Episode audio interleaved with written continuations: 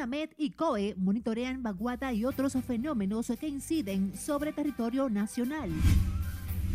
La capital y San Pedro de Macorís en alerta amarilla por vaguada, otras seis provincias en verde. Pero que también le significa de menores costos a su vida. Presidente Luis Abinader agota intensa agenda en la región sur. La afectación de Cestur, de CUSET y de El CONANI. Tras maratónica audiencia, fijan para el lunes fallo sobre fusiones del Coral y Coral 5G.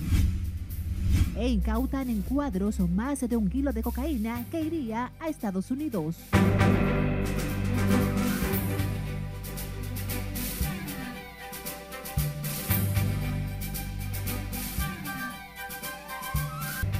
Muy buenas tardes, bienvenidos a la emisión fin de semana de Noticias RNN correspondiente a este sábado 29 de octubre, ligeramente lluvioso. Gracias, la Acevedo les acompaña.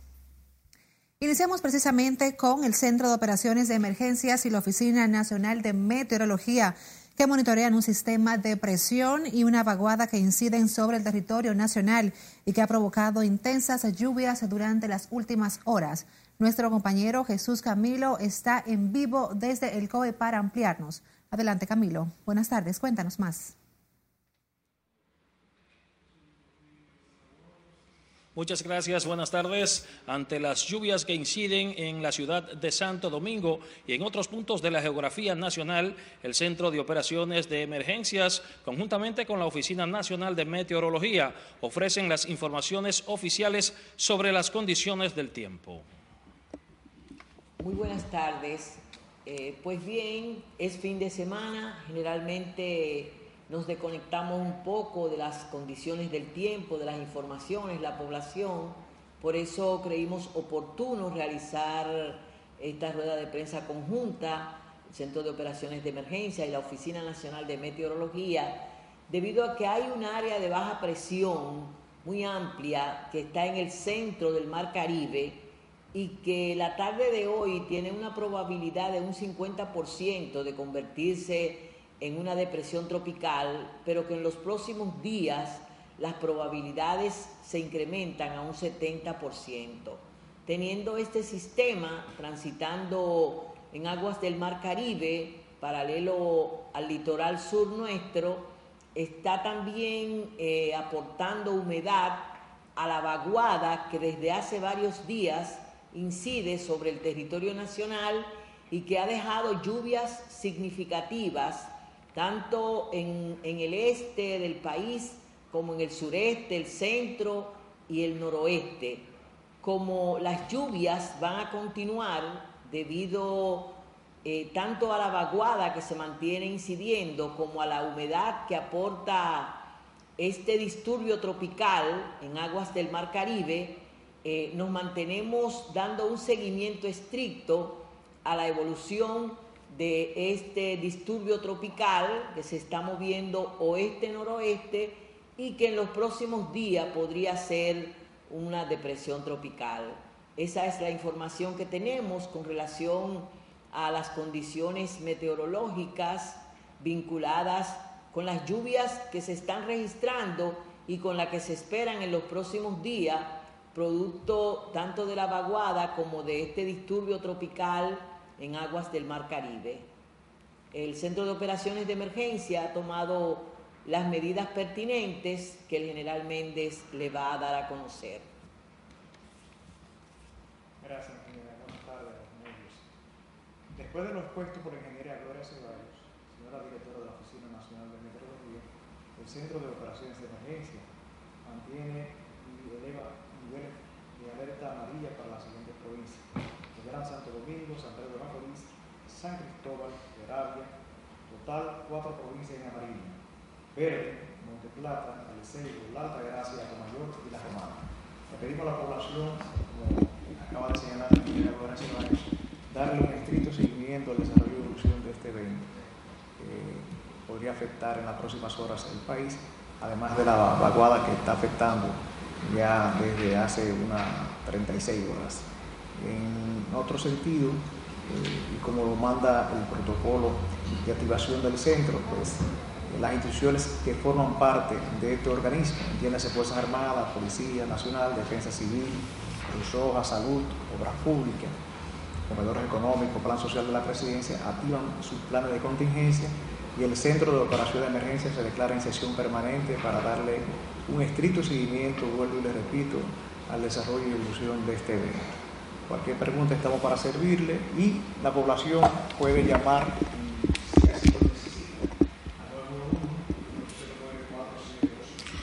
Han sido estas las informaciones oficiales que ha ofrecido el Centro de Operaciones de Emergencias conjuntamente con la Oficina Nacional de Meteorología en torno a las condiciones meteorológicas que rinden que rigen a la población dominicana. Jesús Camilo en vivo desde el Centro de Operaciones de Emergencias. Paso ahora con ustedes al estudio. Gracias Camilo, te agradecemos esos detalles desde el Centro de Operaciones de Emergencias, como pudieron escuchar están monitoreando un fenómeno atmosférico de alta presión con probabilidades de un 50% de convertirse en depresión tropical. Cambiemos ahora de información. El presidente Luis Abinader agotó este sábado una intensa agenda en la región sur del país que incluyó a las provincias de Barahona, Asua y San José de Ocoa. En Asua, el primer mandatario inauguró el proyecto habitacional de inclusión social Eco Habitat Ángel Darío Ramírez, que consiste en 100 casas que beneficiará a igual número de familias que vivían en condiciones de pobreza extrema en esa provincia. ¿Por qué el PROPEP hace este tipo de casas?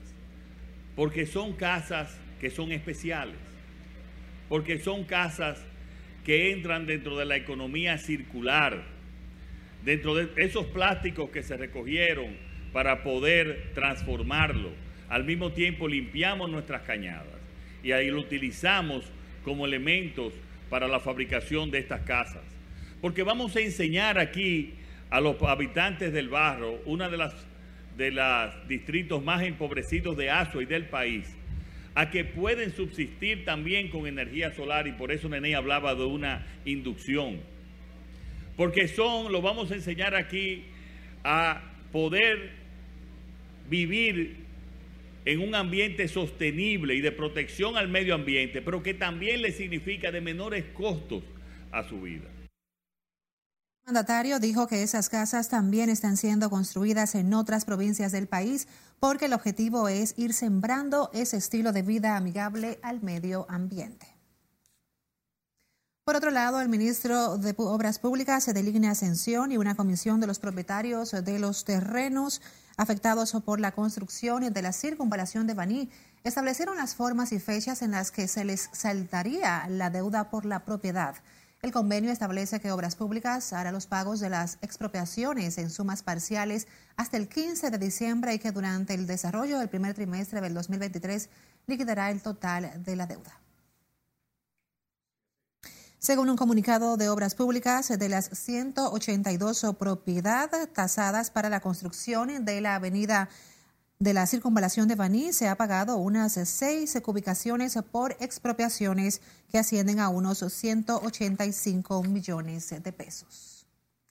Será este lunes cuando el sexto juzgado de la instrucción del Distrito Nacional fallará sobre la fusión de los casos de corrupción Coral y Coral 5G luego de que el Ministerio Público iniciara la solicitud hace ya unos seis meses. Jesús Camilo tiene la historia. El Ministerio Público ha presentado ya su solicitud de fusión y entendemos que esta solicitud debe ser acogida. Luego de concluido el pedimento de fusión de los casos Coral y Coral 5G, la jueza Yanivet Rivas tiene previsto conocer las réplicas de las defensas y pasar a emitir el fallo.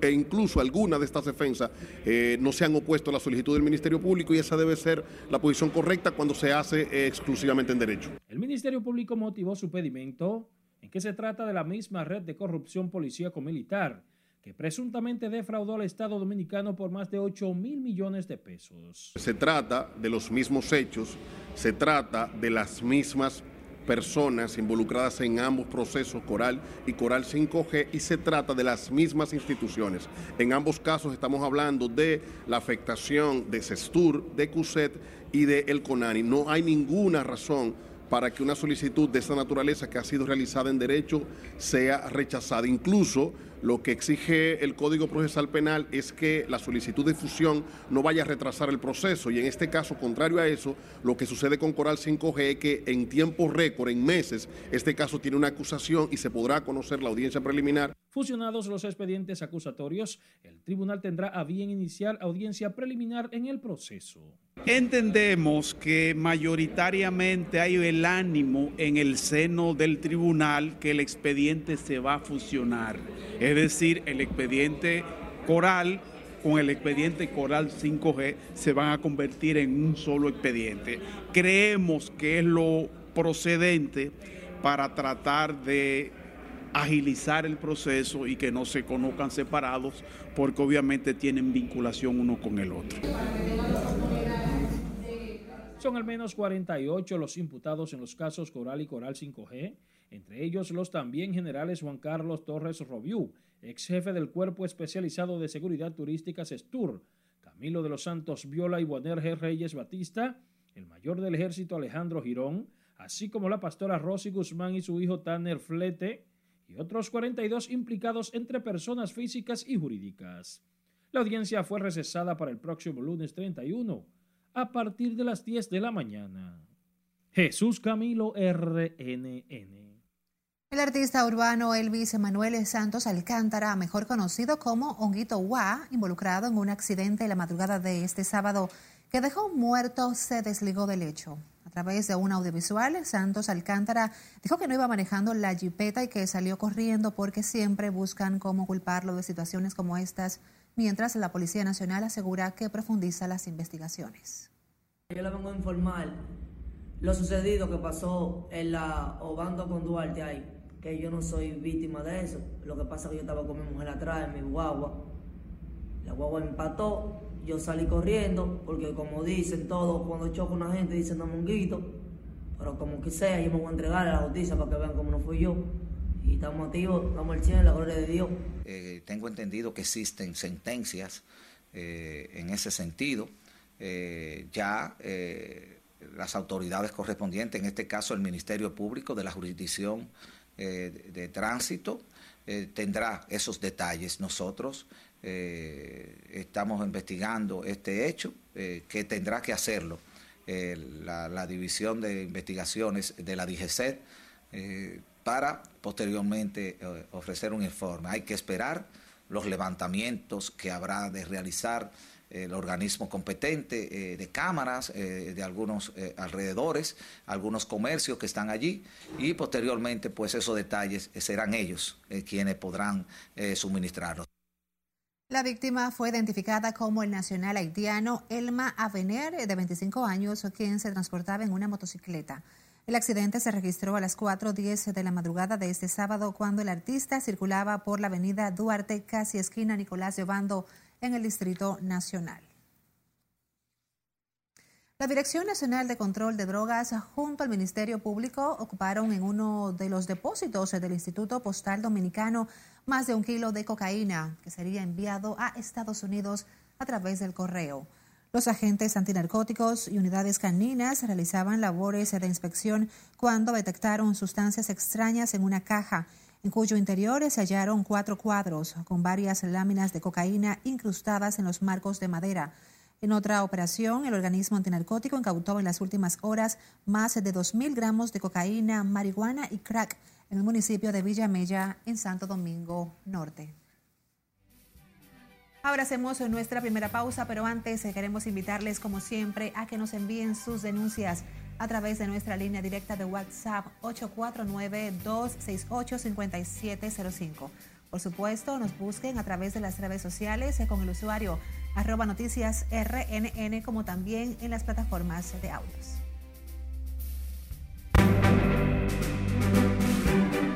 Entre 50 a 53%. Y al volver en Noticias RNN fin de semana, conozca cuánto se invierte en el Hospital San Lorenzo de los Mina en las parturientas haitianas. Que sí, que la Junta debe cumplir con su rol. Además, ¿en qué están inmersos los partidos políticos este fin de semana tras llamado de advertencia de la Junta Central Electoral?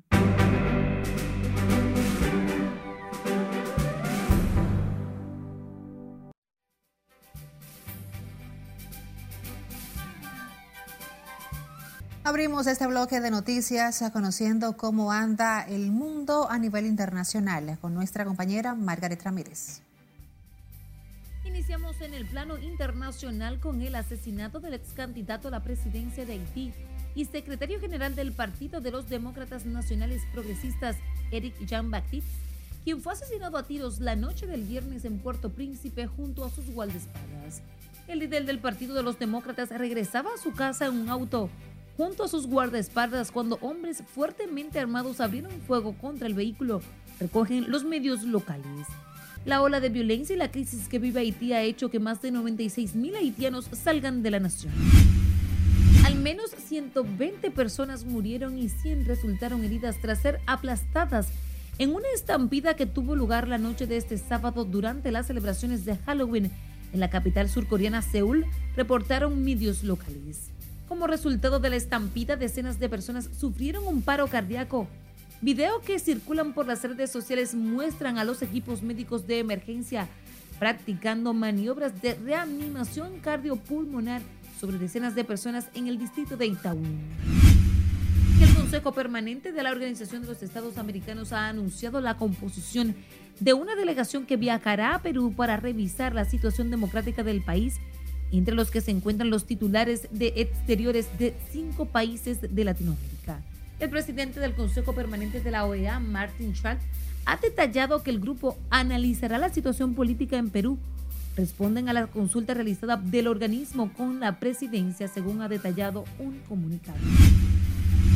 Y vamos a Brasil, donde los candidatos a la presidencia, el líder de izquierda Luis Ignacio Lula da Silva y el actual jefe de Estado Jair Bolsonaro, tuvieron su último encuentro cara a cara en un debate organizado por la cadena de televisión Globo, a menos de 48 horas para abrir las urnas de la segunda vuelta en el que más de 150 millones de brasileños elegirán su nuevo mandatario.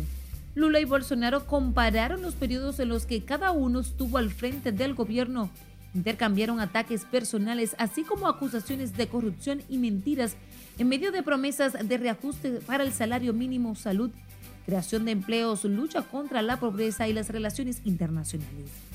Luis Ignacio Lula da Silva y el actual jefe de Estado Jair Bolsonaro se debatirán este domingo en una segunda vuelta por la presidencia de Brasil. Y finalizamos en Estados Unidos, donde el mandatario estadounidense Joe Biden condenó el ataque contra el marido de Nancy Pelosi, presidente de la Cámara Baja, y lo calificó de despreciable. El líder demócrata apuntó en un acto electoral en Filadelfia, Pensilvania, que esa agresión iba dirigida en principio contra Pelosi, la tercera figura política más poderosa de ese país, junto a él y a la vicepresidenta Kamala Harris. En las internacionales, Margaret Ramírez. Volvemos al país con el Ministerio de Salud Pública. Reportó este sábado solo ocho casos nuevos de COVID-19, luego de procesar 2.240 muestras en las últimas 24 horas. Con este número se eleva a 274 las personas que sufren de la enfermedad, cinco de ellas ingresadas en salas convencionales para tratar el virus.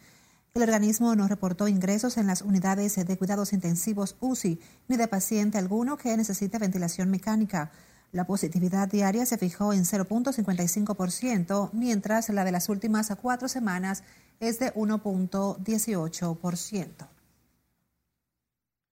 El número de parturientas haitianas que llega al Hospital San Lorenzo de los Minas consume el mayor porcentaje del presupuesto asignado para el Centro de Salud, que este año ha atendido a más de 3.000 mujeres que llegan en labor de parto, según el director del centro. Margaret Ramírez nos cuenta más.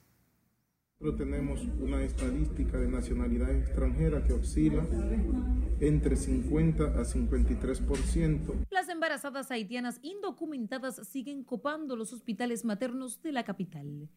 En centros como el San Lorenzo de los Mina, las cifras han superado la de años anteriores, llegando a 3.000 embarazadas haitianas en lo que va de año. 50 a 53% de nacionalidades extranjera, entiéndase nacionalidades haitianas, un 3 a un 5% oscilaría entre lo que son de nacionalidad venezolana y la restante dominicana. Lorenzo Aquino, director del Hospital Materno de Los Mina, indicó además que la mayoría de las extranjeras indocumentadas llegan al hospital con comorbilidades como trastorno hipertensivos del embarazo, preclancia, diabetes gestacionaria, insuficiencia renal y desnutrición. Y la mayoría de estas pacientes pues no vienen con chequeos prenatales de ninguna institución. El mayor porcentaje, la mayor proporción viene en vía emergencia, en condiciones de morbilidad materna extrema, con todas esas morbilidades que acabo de describirle, con desprendimiento y con alto nivel de prematuridad. El doctor Aquino también destacó la preocupación que sienten en este centro ante el aumento del número de adolescentes embarazadas, ya que de los 6.000 partos que han realizado hasta el mes de octubre, entre el 24 y el 30% corresponden a menores de edad. Margaret Ramírez, RNN. Seguimos en el Hospital Materno Infantil San Lorenzo de los Mina, que inició este sábado su décima jornada de cirugía y reconstrucción mamaria, a propósito de conmemorarse este mes en la lucha contra el cáncer de mama.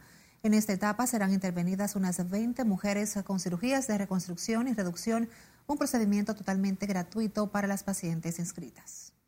Tenemos una proyección de unas 80 pacientes porque hemos extendido a través del apoyo de diferentes instituciones, tanto públicas como privadas, vamos a realizar esta misma jornada en el Hospital Goico, eh, también en el Hospital de la Fuerza Aérea Dominicana, el Hospital Doctor Ramón de Lara, que de una forma u otra han mostrado el deseo de apoyar esta jornada. Igual hay algunos centros privados que van a estar también participando en esta jornada, en esta segunda etapa, eh, que empieza a partir del lunes. Eh, que son el Centro de Diagnóstico Arroyo Hondo, el Centro Internacional de Cirugía Plástica Internacional. Y no esperábamos el acoger, tantas personas que vinieran a, solicitar eh, que se hicieran problemas con las mamas, gigantomastia, eso.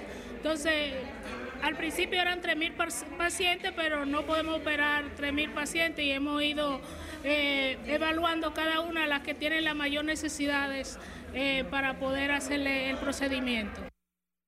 La jornada de cirugía plástica y reconstrucción mamaria impactará a unas 3.000 mujeres que serán intervenidas, proceso que se estima en alrededor de 200 mil pesos y que se realizará de manera gratuita a las mujeres que cumplan con las condiciones. Con motivo a la conmemoración de los días de la artritis reumatoide y la psoriasis, el Hospital Dr. Francisco Moscoso Puello realizó este sábado un encuentro de pacientes afectados por estas patologías para orientarles sobre el manejo de la enfermedad. Las encargadas de, de estos servicios médicos del hospital destacaron la importancia de sensibilizar al paciente a fin de que conozca estas enfermedades y pueda hacerle frente. Es una actividad para educar, educar los pacientes que padecen de estas enfermedades, también apoyar, orientarlos, hacerle de conocimiento que existe eh, tratamiento, de que existe un manejo donde podemos detener esas limitaciones, ese impacto a nivel emocional, social. Si yo quiero mejorarme, tengo que, aparte de empoderarme, responsabilizarme de mi situación de salud. No es difícil, pero a veces nos cuesta eh, decir, es verdad, me equivoqué. Adherencia. El término adherencia es una palabra que nos encanta a los médicos, no solamente a los reumatólogos. Adherencia quiere decir hacer todo lo que tengo que hacer. Ir a la consulta, hacerme los análisis, el Salón Durán Brache del Colegio Médico Dominicano fue el escenario en el que las especialistas abordaron el problema de la artritis y la psoriasis, enfermedades de origen desconocidos que provocan limitaciones en la parte motora y emocional. Cambiemos de panorama.